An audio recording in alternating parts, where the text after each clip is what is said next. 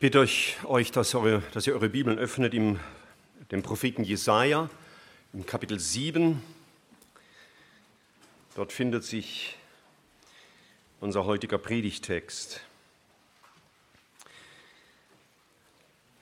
Ich habe mich gefreut schon über die letzten beiden Predigten. Vor 14 Tagen war ich sehr froh, dass der Nathanael sich noch beherrscht hat und in Jesaja 43 nicht weiter gepredigt hat, denn da ist mein Text dran. Ja, ich bin mit euch, das wusste er.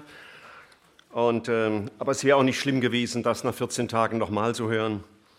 Und letzten Sonntag habt ihr durch den Klaus viel von den geschichtlichen Zusammenhängen gehört, die ihr heute wieder braucht. Und für die, die sie schon wieder vergessen haben oder letzten Sonntag nicht da waren, werde ich sie nochmal später kurz gerafft wiederholen, weil sie wichtig sind für das Verständnis unseres Textes. Ich lese aus Jesaja Kapitel 7 die Verse 4 und 14. Hüte dich und sei ruhig, fürchte dich nicht und dein Herz verzage nicht. Und weiter im Vers 14, darum wird euch der Herr selbst ein Zeichen geben, Siehe, die Jungfrau wird schwanger werden und einen Sohn gebären und wird ihm den Namen Immanuel geben. Immanuel, zu Deutsch Gott mit uns. Das haben wir ganz am Anfang mitgesungen. Ich hoffe, dass ihr voll Begeisterung gewartet habt, bis die Cordula sich umdreht und euch zu Mitsingen auffordert. Gott mit uns, Gott wird mit uns sein. So haben wir es gesungen. Zu allen Zeiten war das die Zusage Gottes an die, die ihm glauben würden, ich bin mit dir. Das hat den Menschen Gottes zu allen Zeiten Mut gemacht. Ich habe in der letzten Zeit einige Bücher gelesen von Menschen, die durch großes Leid gegangen sind als Christen und die erfahren haben, Gott ist mit mir. Das war ihr entscheidender Trost. Wenn auch alles weggefallen war, für sie war Gott genug. Ich habe mich erinnert an einige Bibeltexte oder mich erinnern lassen, auch durch mein Bibelsuchprogramm, das könnt ihr heute Nachmittag auch mal machen, Bibeltexte zu lesen, wo es heißt, ich bin mit dir oder Gott ist mit dir oder Gott wird mit euch sein. Da habt ihr ziemlich viel zu tun. Aber ja schön für einen vierten Advent, mal nachzudenken, in der Bibel zu forschen, wo man Sätze findet, wo es heißt, Gott wird mit uns sein. Ich erinnere uns an einige. Da wird der Mose gerufen und im 2. Mose 3, Vers 10 ist uns das beschrieben. Er fragt, wer denn der sei, der mit ihm redet. Und Gott sagt ihm, ich bin, der ich bin, also der ewige, unveränderliche. Und es kann ja nicht sein, dass sowas in den Psalmen nicht auch zu finden ist. Und da will ich ähm, exemplarisch aus Psalm 91 den Vers 15 lesen. Da heißt es, dass Gott über den Gläubigen sagt, ruft er mich an, so will ich ihn erhören. Ich bin bei ihm in der Not. Ich will ihn befreien und zu Ehren bringen. Und natürlich hat Jesaja ganz oft solche Sätze gesagt. Welcher Bibelleser kennt nicht Jesaja 41, Vers 10? Wenn du das immer noch nicht auswendig kannst, also gibt keinen besseren Tag wie heute, diesen Vers 10 aus Jesaja 41 auswendig zu lernen, wo es heißt: Fürchte dich nicht, denn ich bin mit dir. Sei nicht ängstlich, denn ich bin dein Gott. Ich stärke dich, ich helfe dir, ja, ich erhalte dich durch die rechte Hand meiner Gerechtigkeit. Jesaja sagt weiter im Kapitel 43, Vers 5, fürchte dich nicht, denn ich bin bei dir.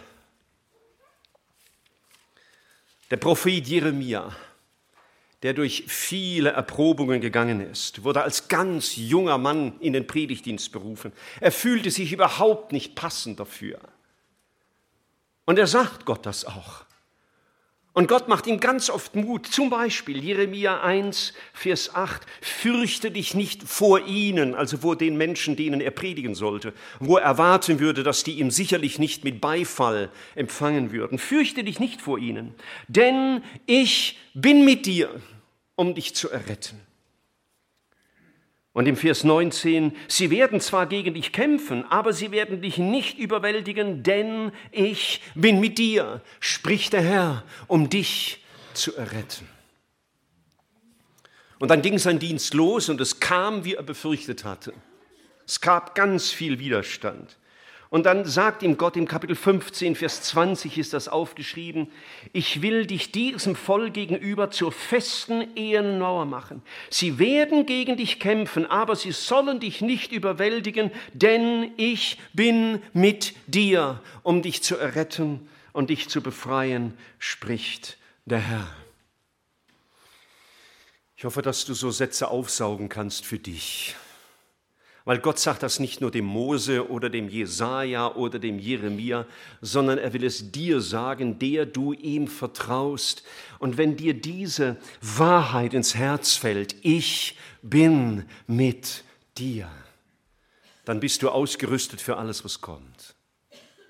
Als Jesus von der Erde ging und die Jünger sich natürlich fürchteten, was machen wir nun ohne unseren Herrn? Da verabschiedete, verabschiedete er sich mit einem Auftrag von ihnen Geht hin in alle Welt, verkündigt das Evangelium. Und der Schlusssatz dieses Auftrags war, denn siehe, was? Ich bin bei euch alle Tage bis ans Ende der Welt. Und ein letztes Beispiel. Der Apostel Paulus ist unterwegs und es ging ihm nicht immer gut bei seiner Evangelisation. Er hat sich nicht immer oben aufgefühlt. Und da war er wieder mal in einer sehr schwierigen Situation in Korinth.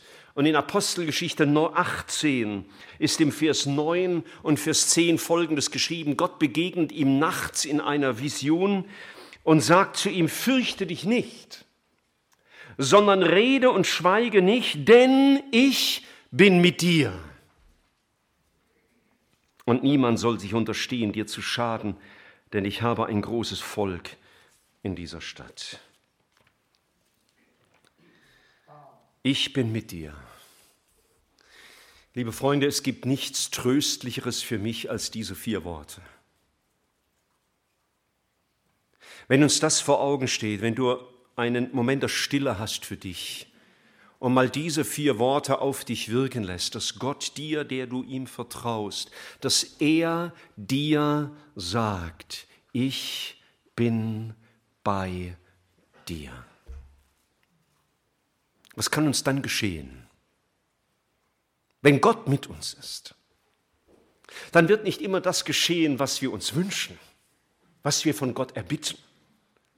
Aber wenn er mit uns ist, welch ein Trost. Seine Nähe ist wichtiger als alles andere. Es gibt keine vergleichbare Hilfe als seine Gegenwart. Es gibt keinen bedeutenderen Wert für dein Leben, nichts, was dich wertvoller und bedeutender und wichtiger macht als diese Aussage, ich bin mit dir. Das hat der, der Asaf erkannt und ich nehme an, schon Millionen von Christen wurden durch Psalm 73 getröstet. Und er hat seine ganze Not vor Gott ausgesprochen, auch sein ganzes Unverständnis über die Not, die ihm begegnet war. Und dann sagt er gegen Ende seines Psalms 73, ich zitiere das aus der guten alten Luther-Übersetzung, wenn ich nur dich habe, frage ich nichts nach Himmel und Erde. Und er schließt dieses Wort ab, äh, diesen Psalm ab mit den Worten, aber das ist meine Freude, dass ich mich zu Gott halte. Andere Übersetzungen sagen, deine Nähe ist mir köstlich. Und das ist Weihnachten. Gott mit uns. Gott kommt zu uns. Als der Jesaja im Auftrag des ganzen oder im Namen des ganzen Volkes, auch in Jesaja, im Kapitel 64, Vers 1 ausgerufen hast, ach, dass du den Himmel zerrissest und führest herab. Da hat Gott es wahr gemacht. Gott war mit uns. Als der Josef, der irdische Vater unseres Herrn, verzweifelt da war, weil seine Braut schwanger war und er wusste nicht, wie das geschehen war und er nicht wusste, wie komme ich raus aus dieser Unmöglichkeit. Da begegnet ihm Gott und sagt ihm durch den Engel, fürchte dich nicht. Und das, was geboren wird, dem sollst du den Namen, das heißt auch den Titel Immanuel geben. Gott mit uns, auch mit dir, Josef, ist Gott, auch in dieser unmöglichen Situation. Gott war für all die Gläubigen über die Jahrhunderte immer genug. Seine Gegenwart zu erfahren, war mehr als genug für sie. Sie waren geprägt von der Erkenntnis Gottes. Sie hatten begriffen, Gott ist souverän, immer. Gott ist gut, immer. Gott liebt mich, immer. Und er kennt und er deckt meine Bedürfnisse, immer. Das war ihnen bewusst. Das beinhaltete für sie diese Aussage, Gott ist mit uns. Er, der die Fülle der Füllen ist, er der Vollkommene, in dem alle Herrlichkeiten, die es je gegeben hat, vereint sind, er ist mit uns. In allen Stürmen des Lebens sind die Jünger unterwegs. Wir kennen die Geschichte auf dem Boot, auf dem See Genezareth und der Herr war nicht mit ihnen sie schrien vor Furcht. Dann kam er übers Wasser und sie bekamen Angst, weil sie dachten, es ist irgendein Gespenst. Und er ruft ihnen zu und sagt, habt keine Angst, ich bin's. Ich bin zu euch gekommen. Immanuel, Gott mit uns. Wenn ich jetzt Amen sagen würde, hättet ihr viel zum Nachdenken. Ihr könntet einen ganzen Nachmittag Gott anbeten und preisen und weiter forschen über diese wunderbaren Tatsache.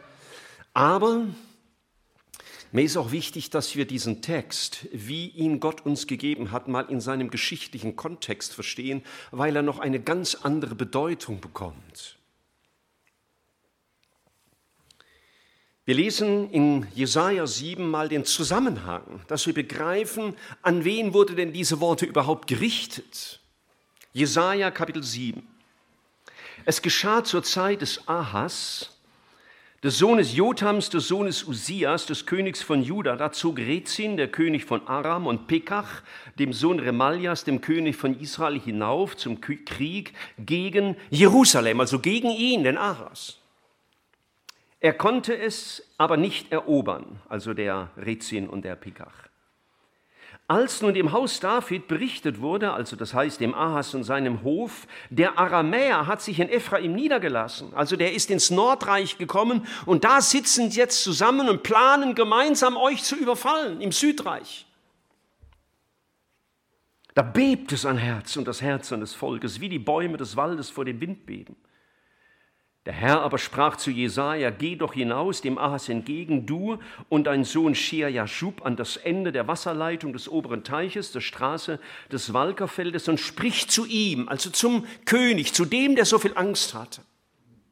Hüte dich und sei ruhig. Fürchte dich nicht und dein Herz verzage nicht vor diesen zwei rauchenden Feuerbrandstummeln, vor der Zornglut Rezins und der Aramäer und des Sohnes Remaljas, weil der Aramäer Böses gegen dich geplant hat, samt Ephraim und dem Sohn Remaljas. Und sie sagen, wir wollen nach Juda hinaufziehen und es in Schrecken versetzen und es für uns erobern und dort den Sohn Tabiels zum König einsetzen. Deshalb spricht Gott der Herr, es soll nicht zustande kommen und nicht geschehen denn Damaskus ist das Haupt von Aram und Rezin ist das Haupt von Damaskus. Und binnen 65 Jahren wird Ephraim zertrümmert sein, sodass es kein Volk mehr sein wird. Und das Haupt Ephraims ist Samaria und das Haupt Samarias ist der Sohn Remaljas. Wenn ihr nicht glaubt, werdet ihr gewiss keinen Bestand haben. Das ist die Geschichte. Und äh, der Jesaja begegnet also dann dem Aas, macht ihm Mut und sagt ihm dann, er dürfe sich ein Zeichen erbitten von Gott, also eine ganz felsenfeste Zusage, ausdrücklich. Und er sagt dann im Vers 13, ich will nichts erbitten, damit ich den Herrn nicht versuche Und dann sagt Jesaja: Höre doch, Haus Davids, ist es euch nicht genug, dass ihr Menschen ermüdet? Müsst ihr auch meinen Gott ermüden? Darum wird euch der Herr selbst ein Zeichen geben. Siehe, die Jungfrau wird schwanger werden und einen Sohn gebären und wird ihm den Namen Gott mit uns geben. So, das ist der Zusammenhang. Ich will das ein bisschen näher erklären. Ahas, und wir sehen das wenn ihr mitschlagen wollt, im, mitlesen wollt, im zweiten Buch Könige, Kapitel 16, war der Sohn von Jotam und der Enkel von Amazia und der Urenkel von Joas. Das waren alles Könige im geteilten Reich, im Südreich, und es waren alles treue Könige, waren Vorbilder für Ahas. Aber wie später mal jemand sagen würde, Gott hat keine Enkelkinder. Weil deine Eltern gläubig sind, bist du deswegen kein Christ. Gott braucht die Entscheidung eines jeden Einzelnen zum Vertrauen und zur Nachfolge. Es darf uns auch als, als Eltern trösten, wenn unsere Kinder nicht gläubig sind.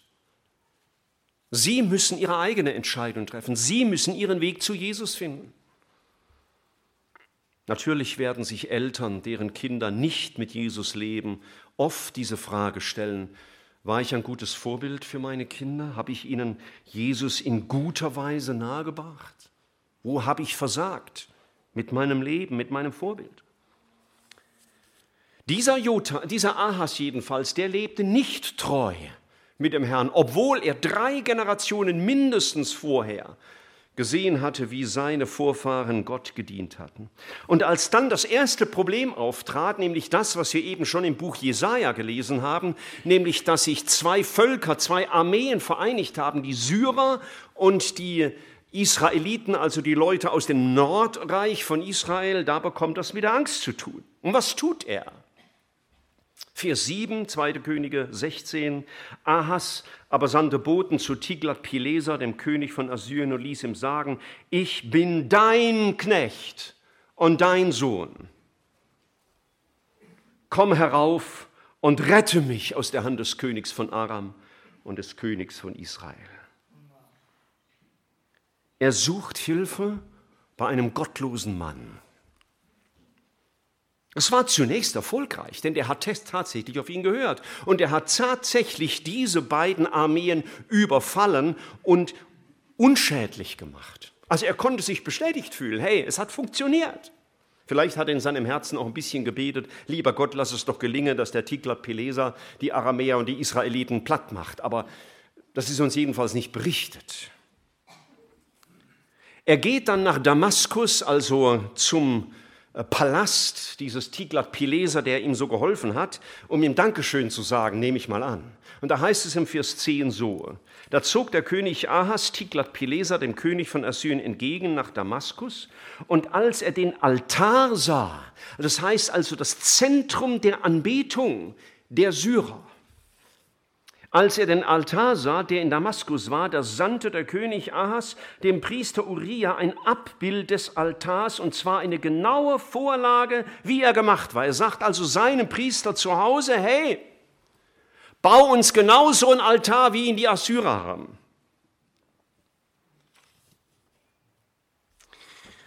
Es wird geschickt gemacht. Er kommt dann zurück. Der Altar ist inzwischen fertig. Er wird im Tempelvorhof aufgestellt. Und dann passiert etwas Grauenvolles. Das ist im Vers 14 geschrieben. Aber den ehernen Altar, das war der Altar, der gebaut worden war durch Mose nach dem Befehl Gottes, der eherne Altar, der vor dem Herrn stand, rückte er von der Vorderseite des Hauses weg und stellte den neuen Altar an seiner Stelle auf. Er nimmt also den Altar Gottes und entfernt ihn nicht, er vergisst ihn nicht. Er zerstört ihn nicht, er schmeißt ihn nicht auf einen Müllkübel. Nein, der bleibt ja da. Der soll ja seine Rolle spielen, der soll ja sein Plätzchen haben. Aber an die Stelle, wo nach Gottes Willen der Altar stehen sollte, da steht jetzt der Altar als Kopie des assyrischen Altars. Gott war nicht mehr im Zentrum. Gott war zu einer Rolle degradiert. Und dann sagt er noch Folgendes, es hat mir schiede Schuhe ausgezogen, als ich das wieder neu gelesen habe. Er sagt im Vers 15 am Ende, wegen des ehernen Altars, also dem Altar, den Mose gebaut hatte, wegen dem ehernen will ich noch weiter nachdenken. Also ich denke nach, was ich mit Gott mache. Das ist ja der Wahnsinn. Das ist ja Gotteslästerung. Ich denke mal nach, was ich jetzt mit Gott mache. Wow. So reden auch viele Leute. Die machen sich ihre Gedanken über Gott. Sie basteln sich ihren Gott. Ja, ich stelle mir Gott so vor. Für mich ist Gott so. Jesus bedeutet für mich das. Aber sie schauen nicht für das nach dem, was Gott für Gott bedeutet und was Jesus für Gott bedeutet und was die Bibel für Gott bedeutet. Und dann nimmt er diesen Altar und baut ihn richtig um entfernt verschiedene Sachen, bastelt anderes dazu, so wie es ihm gefiel. Vielleicht gedacht, es muss ja mal so ein Remake gemacht sein, ein bisschen moderner. Sind ja ein paar hundert Jahre vergangen, sieht nicht mehr so schick aus. Heute macht man das anders und dann machen wir es halt mal ein bisschen modern. Kommt euch so Gedanken, Gedanken bekannt vor, auch im Reich Gottes? Ich komme da noch drauf. Wir könnten weiterlesen im zweiten Buch der Chronik, die zweiten Chronik, Kapitel 28. Da ist auch die Geschichte von Ahas aufgeschrieben. Da gibt es noch ein paar Details mehr. 2. Chronik 28, da heißt es im Vers 2, er wandelte in den Wegen der Könige von Israel, also denen des Nordreichs, und die waren ja alle durch die Bank gottlos, und er machte sogar gegossene Bilder für die Baale, also für die Fruchtbarkeitsgötter der Phönizier. Und er räucherte im Tal des Sohnes Hinnoms, da hat er also Rauchopfer gebracht für Götzen und ließ seine Söhne durchs Feuer gehen. Das heißt, er opferte seine Kinder auf dem Altar, weil das damals so üblich war. Und er sagt dann weiter im Vers 23, warum er diesen Götzen geopfert hat, denn die Götter dieser Aramäer, die haben sie erfolgreich gemacht. Und wenn wir, wir denen dienen, dann werden wir auch erfolgreich. Und dann tut er das Einzige, was ich gut finde in seiner ganzen Biografie. Das Einzige, was vielleicht noch relativ gut war, in Anführungszeichen. Da steht im Vers 24 folgendes und für der zweiten Vershälfte, er verschloss die Türen am Haus des Herrn. Wisst ihr, ich glaube, es war besser, keinen Gottesdienst mehr zu feiern, als solch einen Gottesdienst. Wenn also hier mal Götzen stünden, wenn wir hier auf eine der Bibel völlig entgegenstehende Weise beginnen würden, Gott zu dienen, dann wäre es gut, wenn die Gemeindeältesten so ehrlich wären und würden das Haus absperren. So, das war die Situation von Ahas. Was hättet ihr mit einem solchen König gemacht? Also wir hätten vielleicht gesagt, hey, der hatte mindestens drei Generationen gute Vorbilder. Und jetzt hat er Gott so mit Füßen getreten. Er hat sich an das Heiligste herangewagt. Der hat ja alles auf den Kopf gestellt.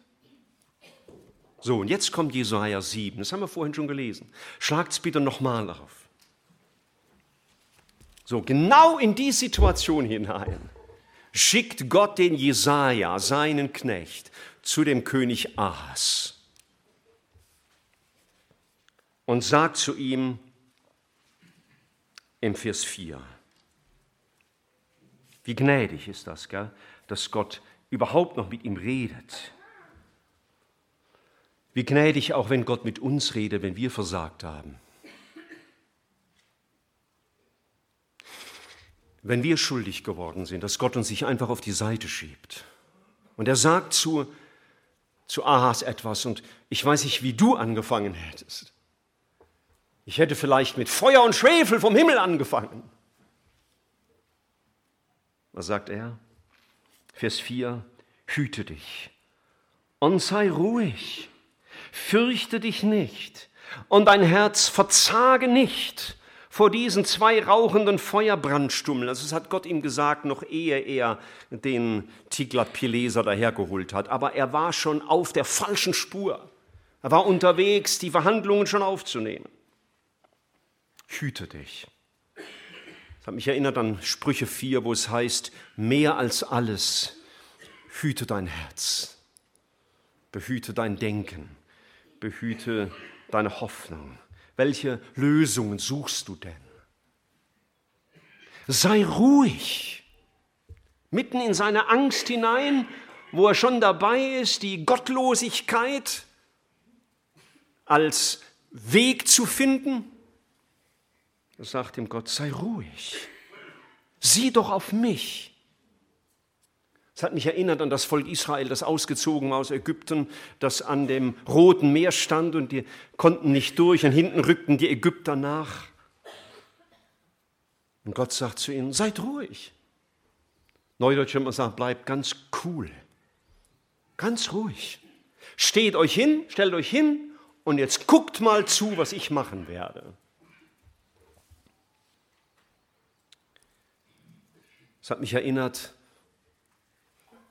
an, an Eltern, die manchmal ihre Kinder mit ihren Kindern zu tun haben, die fürchterlich heulen. Kennt ihr das, wenn Kinder so außer sich sind und, und nicht mehr zu beruhigen sind, wegen schrecklichem Unglück in der Regel? Ja, für sie ist das immer schlimm. Kinder heulen ja nicht wegen nichts, das ist für sie bedeutsam, für uns vielleicht nicht, aber für sie sollten wir ernst nehmen. Und da müssen manchmal die, die Eltern des Kindes so das Köpfchen in die Hand nehmen und den Blick auf ihn richten und sagen, schau mich an. Das, was Gott hier tut. Sei doch ruhig und fürchte dich nicht. Höchstens fürchte dich vor deinem Unglauben. Das könnte vielleicht eine gute Furcht sein. Und verzage nicht. Schau, wer Gott aus den Augen verliert, der verzweifelt. Denn dann steht er alleine seinen Problemen gegenüber. Und er sagt ihnen, fürchte dich nicht vor diesen zwei rauchenden Feuerbrandstummeln. Denn zwei Jahre nach dieser Geschichte, wo der Jesaja zum Haas kam, waren die beide tot und völlig aus, außer Gefecht. Im Vers 7 sagt Gott, es soll nicht zustande kommen und nicht geschehen, was die sich vorgenommen haben. Das sagt er ihnen. Hey, hab keine Angst. Die können dir gar nichts. Ich kümmere mich um sie. Das ist natürlich eine Spannung, verstehst du? Du bist König, du hast da eine Armee, da kommen Feinde, die schicken dir einen Brief, hey, bald gibt es hier Krieg. Und du sollst entspannt einen Kaffee kochen und sagen, jetzt gucke ich mal zu, was Gott tut. Und er sagt ihnen weiter im Vers 9 am Ende, wenn ihr nicht glaubt, werdet ihr keinen Bestand haben. Hier war die Nariprobe für Ahas. Hey, Ahas, willst du jetzt mir glauben oder deinen menschlichen Lösungen? Gott macht ihm dann ein wunderbares Angebot, dem Ahas. Vers 11, er bitte ein Zeichen von dem Herrn deinem Gott erbitte es in der Höhe oder droben in der Höhe. Es hat mich erinnert an den König Salomo, den Gott, dem Gott in der Nacht begegnet ist, im Traum, und hat gesagt, du hast einen Wunsch frei. Ist ja passend zu Weihnachten. Wenn es jetzt heute Nacht du träumst und Gott würde dir erscheinen, du hast einen Wunsch frei. Aber wenn ich jetzt in die Kinderstunde ginge, dann könnte ich mir ungefähr vorstellen, was sie wünschen. Aber was würdest du wünschen? Und was sagt Ahas? Äh, lieber nicht. Vielleicht mache ich es falsch und wünsche mir das Falsche und reg Gott noch mehr auf. Nein, in Wirklichkeit war es, sein Herz war ungläubig. Er vertraute diesem Herrn nicht und deswegen konnte er auch diesem Angebot nicht vertrauen. Und dann sagt Gott, okay, Ahas, du hast deine Chance gehabt. Jetzt wird Gott selbst ein Zeichen geben.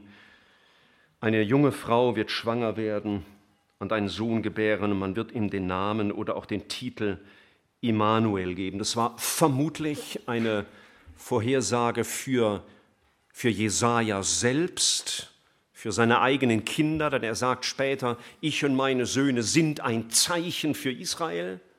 Das führt jetzt zu weit, das zu erklären. Und natürlich redet Jesaja, ohne es genau zu wissen, schon von dem, der 700 Jahre später kommen würde, um Immanuel zu sein. Was schließen wir aus dem allem? Meine Geschichte ist 2700 Jahre alt. Hat die uns was zu sagen? Nun, Gott verändert sich nicht. Der Mensch übrigens auch nicht. Die Situationen mögen ein bisschen unterschiedlich sein, weil unsere Welt heute anders ist wie die Welt damals. Ahas vertraute auf Menschen, auf Tiglat-Pileser zum Beispiel. Er vertraute auf sich. Und als er den Blick wegrückte von Gott, begann er zu rutschen. So ähnlich wie Petrus. Wisst ihr noch, als der Herr über den See kam und sie waren im Boot und der Herr sagte zu ihm, du kannst übers Wasser gehen. Und Petrus läuft los. Und irgendwann heißt es, und dann sah er auf die Wellen und dann begann er zu sinken. In dem Moment, wo wir wegschauen von Jesus, werden wir untergehen, werden wir rutschen, werden wir den gleichen Weg gehen wie Ahas. Gott will mit uns sein. Ist die wunderbare Voraussage. Aber, und das, das hat mich sehr beeindruckt in der Vorbereitung. Gott will mit uns sein, aber es ist auch wichtig, dass wir mit ihm bleiben. Wir nehmen so gerne diese Verheißung, ach ja, Gott ist mit mir, ja, aber vielleicht nicht immer, vielleicht nicht auf allen Wegen. Gott geht nicht alle Wege mit uns mit. Ich weiß noch, als junger Bursche, da hatten wir eine, ich weiß nicht, ob es ein Fasching war oder irgendwie eine, war in der Klasse war eine Party angesagt. Und ich wusste, wie die Partys laufen. Die waren also im Vergleich zu heute wahrscheinlich ziemlich gediegen. Da gab es keine Drogen und nicht mal Alkohol oder so. Aber gab halt die Rockmusik von damals, die für heutige Ohren vielleicht sogar zahm klingt. Und da hat man halt getanzt und was weiß ich. Und, naja. Und ich wollte da auch hin. Ich war nämlich immer der Außenseiter, immer der einzige Gläubige. Und dann bin ich zu meiner Tante und habe sie gefragt, die hat mich aufgezogen, äh, ob ich dahin könnte. Und dann hat sie das Gemeinste gesagt, was sie sagen konnte. Wenn du glaubst, dass Jesus mit dir geht, dann kannst du gehen. Sie hat mir die Entscheidung überlassen, aber mit einer schweren Hypothek. Aber ich bin gegangen. Zwei Stunden. Dann war ich wieder zu Hause. Denn während ich da auf der Tanzfläche stand, da habe ich auf einmal gedacht, wenn jetzt Jesus wiederkäme, wenn er jetzt wiederkäme. Gott will mit uns sein, ja, aber wir müssen auch mit ihm sein. Das ist so ähnlich wie in 2. Korinther 5, da heißt es mal, Gott hat sich mit uns versöhnt, aber dann ruft er uns auch, lasst ihr euch aber auch versöhnen mit mir. Das ist immer beidseitig. Wehe uns, wenn wir uns, wie Ahas, den Maßstäben der Welt angleichen. Ihr habt das noch in Erinnerung mit dem Altar, den er gebaut hat, ja, weil der anscheinend äh, Glück bringt und Erfolg und wie er den ehernen Altar Gottes auf die Seite gerückt hat. Wehe uns, wenn wir uns den Maßstäben dieser Welt anpassen. Wehe uns, wenn wir Erfolg suchen statt Segen. Wehe uns, wenn wir Methoden vor die Schrift setzen. Wehe uns, wenn wir uns an den Menschen dieser Welt orientieren, um Le unserem Leben Richtung zu geben. Wehe uns, wenn wir Frieden und Ruhe für unsere Seele nicht zuerst bei Gott suchen, sondern vielleicht in unseren Hobbys, vielleicht in unseren Vergnügen, in irgendwelchen menschlichen Lösungen, aber nicht bei unserem Herrn. Ich habe nicht gesagt, dass ein Christ kein Hobby haben darf und dass ein Christ kein Vergnügen haben darf, aber es muss immer dem Heiligen Geist gefallen. Und es ist immer die Frage, an welcher Stelle steht denn das, was mich befriedigt? Ist es Gott? Jesus hat einmal in der sogenannten Weinstockrede diese wunderbaren Sätze gesagt. Die ersten gefallen uns besonders gut. Jesaja 15, Vers 4: Bleibt in mir und ich in euch. Er sagt, ich bin der Weinstock und ihr seid die Reben, wenn ihr in mir bleibt. Oder wer in mir bleibt und ich in ihm, der bringt viel Frucht. Aber dann sagt er auch im Vers 4, bleibt in mir und ich in euch, gleich wie die Rebe nicht von sich selbst aus Frucht bringen kann, wenn sie nicht am Weinstock bleibt. So auch ihr nicht, wenn ihr nicht bei mir bleibt.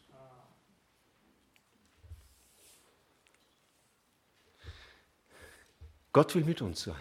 Haben wir vorhin begeistert gesungen. Also ich singe das wirklich begeistert. In vielerlei Hinsicht. Einmal weil die, wegen der Aussage und zweitens, weil das Lied so mitreißend ist. Gott wird mit uns sein. Aber ich muss auch mit ihm sein. Manche Not in unserem Leben will deutlich machen, wo wir eigentlich stehen, geistlich. Ob wir nah bei ihm sind. Unsere ersten Reaktionen, wenn wir in Nöte kommen, werden deutlich machen, wo unser Herz ist. Ob es nah beim Herrn ist? Gott kommt in der Gestalt von Jesaja zu dem König Ahas und bietet ihm Hilfe an. Aber Ahas war ja schon ganz woanders unterwegs, wo er seine Hilfe suchte. Wo suchen wir unsere Hilfe? Was ist unser erster Gedanke, wenn wir in ein Problem kommen? Ironischerweise, als Gott dem Volk Israel, die von den Römern besetzt waren und unterdrückt waren, als er ihnen ein Zeichen seines Eingreifens geben wollte, da hat er keine Armada aus dem Himmel auf die Erde geschickt, sondern nur ein Baby weil Gottes Macht ganz anders ist wie die Macht der Menschen. Es war ja nicht irgendein Baby, natürlich. Es war unser Herr. Nur wenige sahen das Zeichen als das, was es war. Bei den meisten regierte weiterhin der Unglaube und sie haben den Immanuel, den Gott mit uns, nicht erkannt.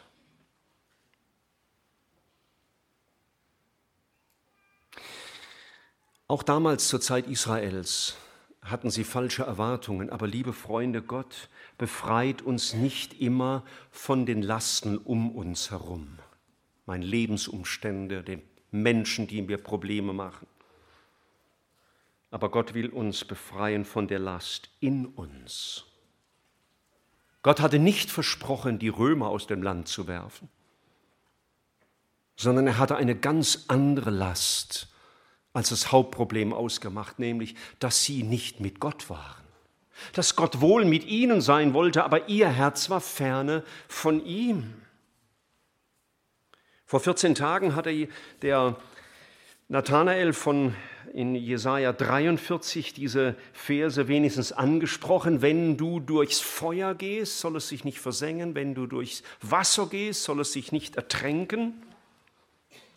Ja, es wird Ströme und es wird Feuer geben. Aber liebe Freunde, ich sage das nicht leichtfertig, was ich jetzt sage. Entscheidend ist nicht, ob meine Probleme gelöst werden, sondern entscheidend ist, ob ich bei Jesus bin. Entscheidend ist nicht, ob meine Probleme gelöst werden, sondern entscheidend ist, ob ich nahe bei Jesus bin. Das ist das Entscheidende. Jesus hat gesagt, Himmel und Erde werden vergehen. Meine Probleme werden eines Tages auch vergehen, spätestens wenn die Welt untergeht oder mein Leben hier zu Ende ist. Aber seine Worte und seine Verheißungen und seine Gegenwart für uns wird nie vergehen. Seine Verheißungen für die Ewigkeit werden nie vergehen. Wenn ich meine Probleme los bin, aber Gott darüber verloren habe, weil ich auf, eigenen, auf eigene Rechnung gehandelt habe, wenn ich meine Probleme los bin und Gott darüber verloren habe, dann bin ich richtig verloren. Und das war bei Ahas der Fall. Er hörte wohl die Botschaft, Immanuel, Gott mit euch, aber er war nicht mit Gott. Wo bin ich? Wo bist du? Und deswegen ist angesichts von Problemen, wie sie der Ahas hatte, nicht zuerst die Frage wichtig, wie werde ich die Probleme los, sondern die Frage, die uns umtreiben sollte, wenn wir in Problemen sind, ist, wie kann ich Jesus nahe bleiben? Wie kann ich Jesus näher kommen? Das ist die entscheidende Frage. Wir beschreiben unsere Probleme und unsere Probleme, die wir beschreiben, sind immer irdisch. Immer. Aber Gott will sagen, dein eigentliches Problem ist geistlicher Natur. Bist du nahe bei Jesus? Ich will ja mit dir sein, sagt Gott, aber ich will, dass du mit mir bist. Und das ist das Hauptthema. Darf ich noch mal erinnern an, an Asaf? Wenn ich nur dich habe, frage ich nichts nach Himmel und Erde. Wenn wir auch Leib und Seele verschmachten, das heißt, meine Probleme sich nicht lösen, so bist du doch Gott alle Zeit meines Herzens Trost und mein Teil. Aber das ist meine Freude, dass ich mich zu Gott halte. Als ich das heute Morgen nochmal so durchlas, ich, ich denke oft in Liedern. Ich denke oft in Liedern. Da habe ich mich erinnert an ein Lied, äh, das haben wir als Jugendliche gesungen. Es war sogenannter Negro Spiritual. Wir können es natürlich nicht so singen wie die, äh, die schwarzafrikanischen Geschwister oder äh, die, die Spiritual Singer. Aber wir haben es begeistert gesungen. Just a closer walk with thee. Grandy, Jesus is my plea.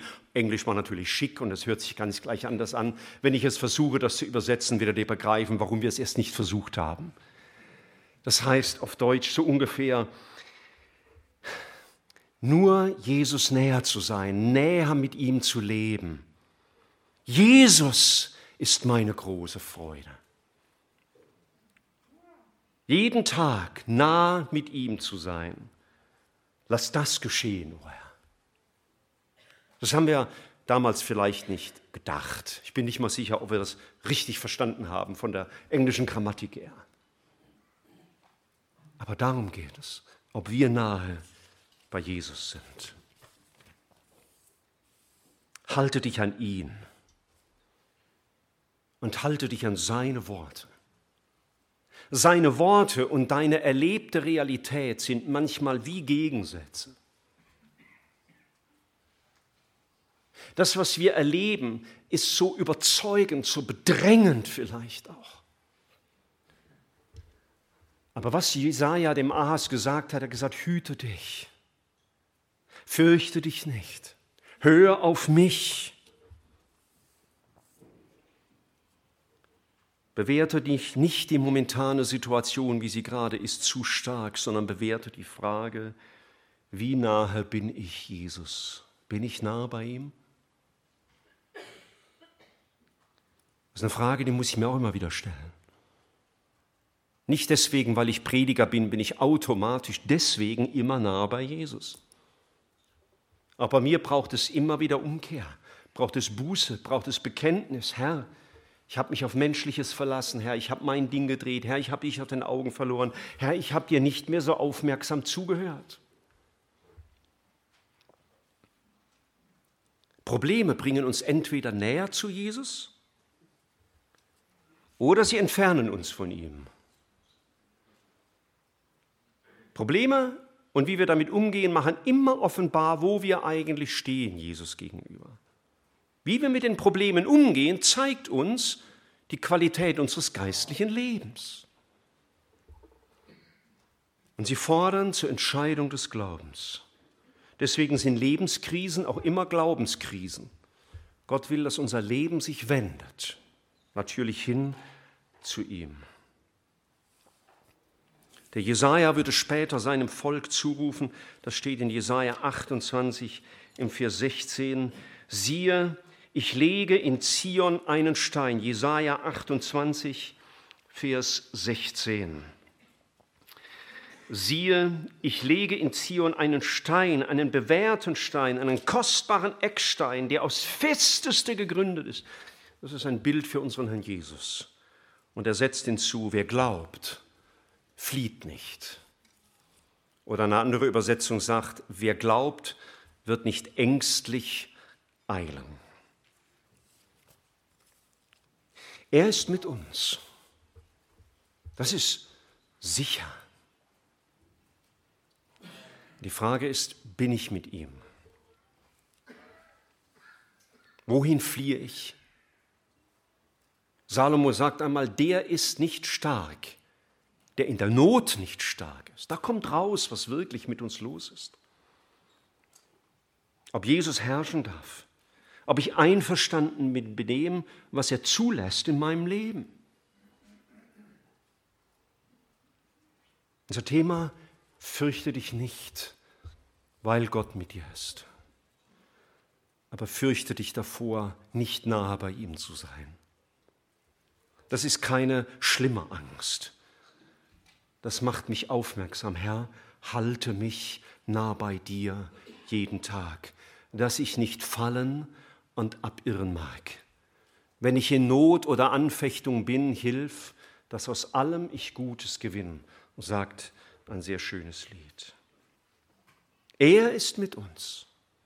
Er ist treu, er ist da, er ändert sich nicht. Er ist der gleiche Gott wie der Gott Jesajas. Und dieser Herr sagt dir heute, und ich zitiere noch einmal Jesaja 7, Vers 4, hüte dich und sei ruhig. Fürchte dich nicht und dein Herz verzage nicht. Halte dich nah an ihn. Suche seine Hilfe und nicht die Hilfe dieser Welt, nicht deine eigene Hilfe. Suche mehr Befreiung von der inneren Last, der inneren Not, als von der äußeren Not. Suche nicht zuerst die Lösung oder die Erlösung vom Problem, sondern suche die Erlösung im Problem, während du mitten in deiner Not bist. Vielleicht müssen wir heute Buße tun vor Gott, ihm bekennen. Herr, ja, du hast diese Zusage gegeben und ich habe sie immer ganz selbstverständlich angenommen. Du bist mit mir, Immanuel, Gott mit uns. Aber Herr, ich habe mich von dir entfernt. Ich habe hektisch nach allen möglichen Lösungen gesucht. Und ich habe Antworten gesucht, wo ich sie besser nicht gesucht hätte. Ich bin verzweifelt und verzagt, weil ich mich nicht festgehalten habe an dir. Vielleicht ist sogar der Tag, wo du heute zum ersten Mal sagen könntest, Herr Jesus, ich will mein ganzes Leben dir anvertrauen. Ich will mich bekehren, ich will umkehren mit der Schuld, dass du nicht mein Herr warst, dass ich nicht dir vertraut habe, sondern mir. Herr, ich will heute mein Leben dir unterstellen, mich dir ausliefern. Es könnte vielleicht keinen passenderen Tag geben, wie am Tag vor Weihnachten sein Leben Jesus auszuliefern. Hüte dich und sei ruhig, fürchte dich nicht und dein Herz verzage nicht. Fürchte dich nicht, denn ich bin bei dir. Und möge das Zeugnis von Asaf unseres sein, wenn ich nur dich habe, nur dich, frage ich nichts mehr nach Himmel und Erde. Denn dir nahe zu sein, ist mein Glück.